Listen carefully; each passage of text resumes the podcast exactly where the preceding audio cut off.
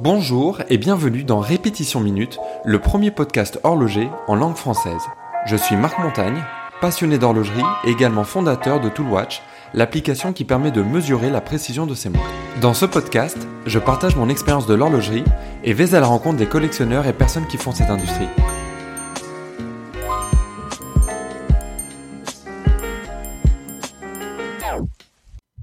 S'intéressant aux montres, on entendra forcément parler du cas des montres qui se revendent bien plus cher qu'elles n'ont été achetées, et ce, à peine sorties de la boutique. Cela peut paraître contre-intuitif, mais il s'agit simplement d'un rapport entre l'offre et la demande. Certains modèles sont tellement demandés qu'il y a des listes d'attente de 2, 5, voire même 10 ans, et vont donc s'échanger deux à trois fois le prix public. Et c'est là que le cercle vertueux ou vicieux va commencer. Pour l'amateur de montres, cela sera d'autant plus compliqué d'obtenir la montre en question, car des revendeurs peu scrupuleux vont tenter de mettre leurs mains sur le modèle convoité, dans l'espoir de faire une rapide plus-value. La montre devient de plus en plus compliquée à obtenir, les listes d'attente s'allongent, et les prix sur le marché secondaire augmentent. Alors comment faire pour réussir à obtenir ces montres très convoitées? Je vais essayer de vous l'expliquer dans ce nouvel épisode du podcast Répétition Minute.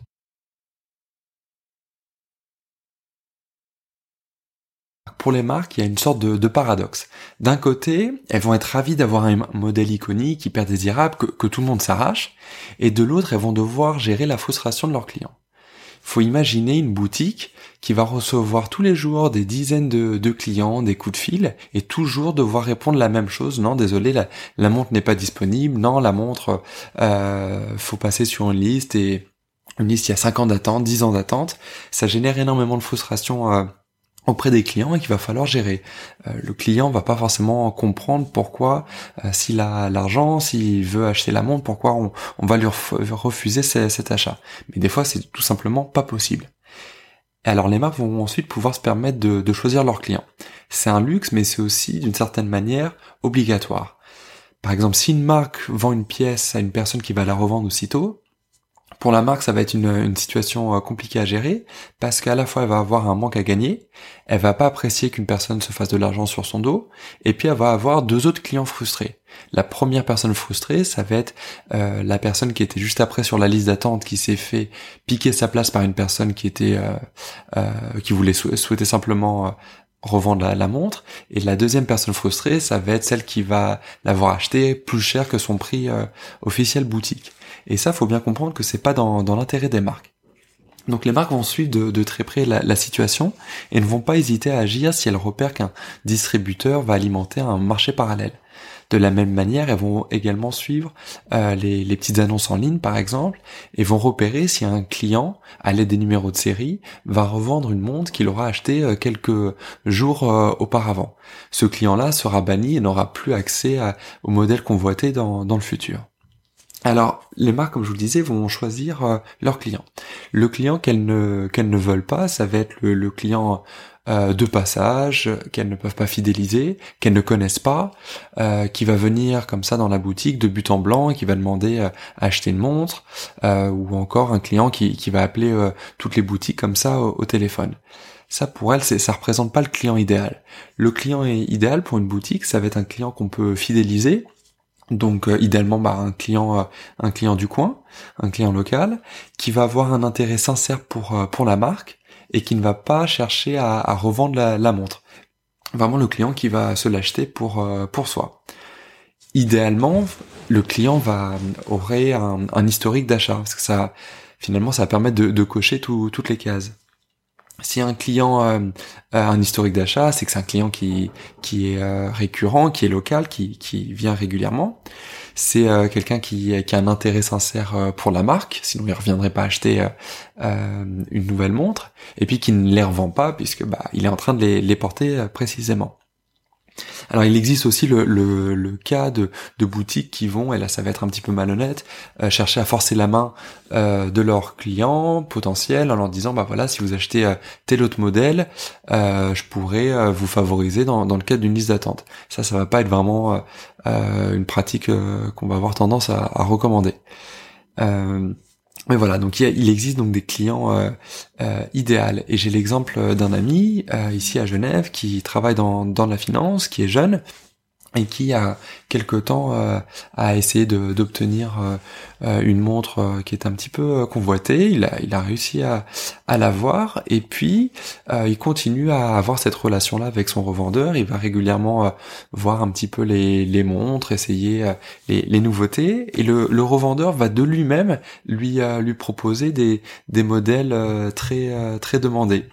Et alors, ce qui me faisait rire, c'était que cet ami me racontait que euh, il a refusé il y a, quelques mois de ça euh, la nouvelle GMT de, Rolex. Euh, alors c'est une montre qui, se revend euh, beaucoup plus cher que son prix d'achat, qui qui est très demandé. Mais tout simplement lui, comme c'était pas une montre qu'il qui l'intéressait, ah bah, il avait aucune raison de, de l'acheter et, euh, voilà lui il ne cherche pas à, revendre à revendre des montres, il cherche tout simplement à, à, vivre sa passion et ça illustre bien à quel point un client comme ça, bah, pour un pour un revendeur c'est c'est le client idéal.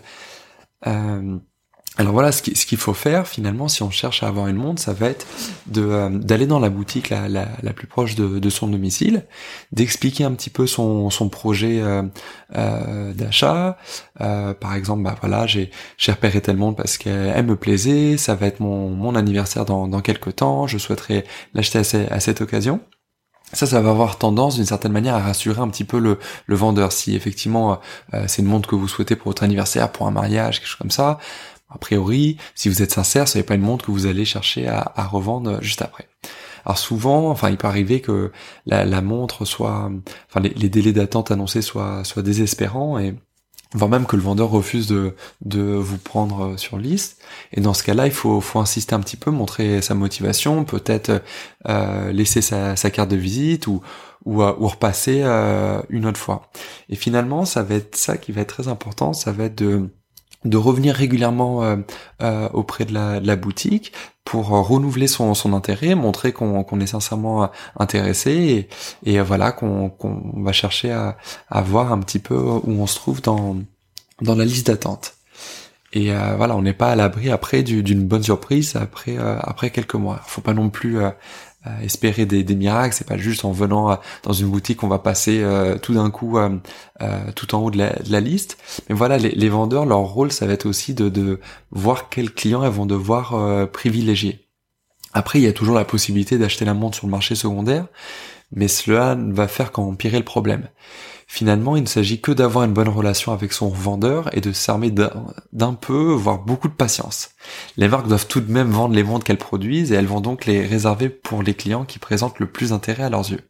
Et avec cette bonne relation que vous allez créer avec votre vendeur, ça facilitera aussi dans le futur la prochaine montre qui va sortir et que vous essaierez d'avoir. Merci d'avoir suivi ce podcast. Vous pourrez retrouver les notes de cet épisode sur répétitionminute.com. Vous pouvez également vous abonner au podcast Répétition Minute sur Apple Podcast, Spotify ou autre plateforme et laisser un avis sur iTunes si le podcast vous a plu. N'hésitez pas à partager ce podcast avec vos amis. C'est un joli cadeau et ça coûte moins cher qu'offrir une montre. Merci et à bientôt